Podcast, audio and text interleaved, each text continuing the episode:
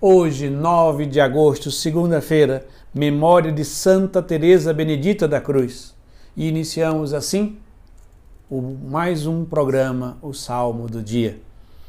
Santa Teresa Benedita da Cruz, mais conhecida como Edith Stein, é uma alemã de família judia que converteu-se lendo o livro da vida de Santa Teresa de Ávila. Grande filósofa, que, sentindo-se chamada por Deus, abandona toda a sua vida de magistério para entrar no Carmelo descalço e, por fim, morre no campo de concentração de Auschwitz no ano de 1942. O salmo de hoje é o Salmo 147, que nós vamos ler a terceira estrofe, que diz: Anuncia a Jacó sua palavra, seus preceitos e suas leis a Israel Nenhum povo recebeu tanto carinho, a nenhum outro revelou os seus preceitos. Nenhum povo recebeu tanto carinho. O salmista está fazendo referência a todo o carinho e cuidado da escolha de Deus com o seu povo.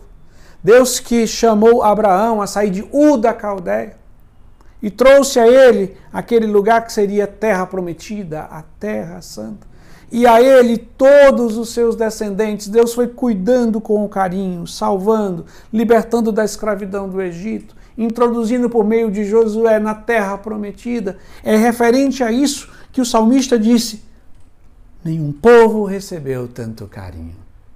Mas, meus queridos irmãos, Deus enviou seu filho, que nascido de uma mulher, da Virgem Maria, assumiu a nossa natureza e a partir dessa realidade da encarnação, compreendemos de forma infinitamente maior essa escolha de Deus, esse carinho de Deus.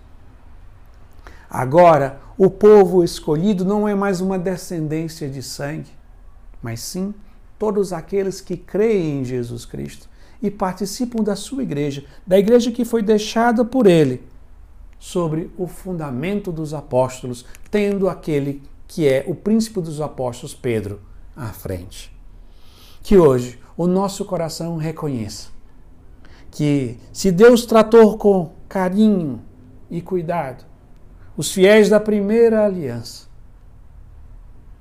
na segunda aliança ou na aliança eterna, que é feita com a sua igreja por meio do sangue de Cristo na cruz e da sua ressurreição, esse carinho, esse cuidado é infinitamente maior e o novo povo de Deus é a igreja, a igreja una, santa, católica e apostólica.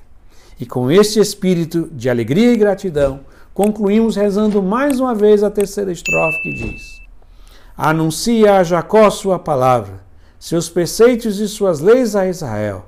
Nenhum povo recebeu tanto carinho, a nenhum outro revelou seus preceitos. Amém.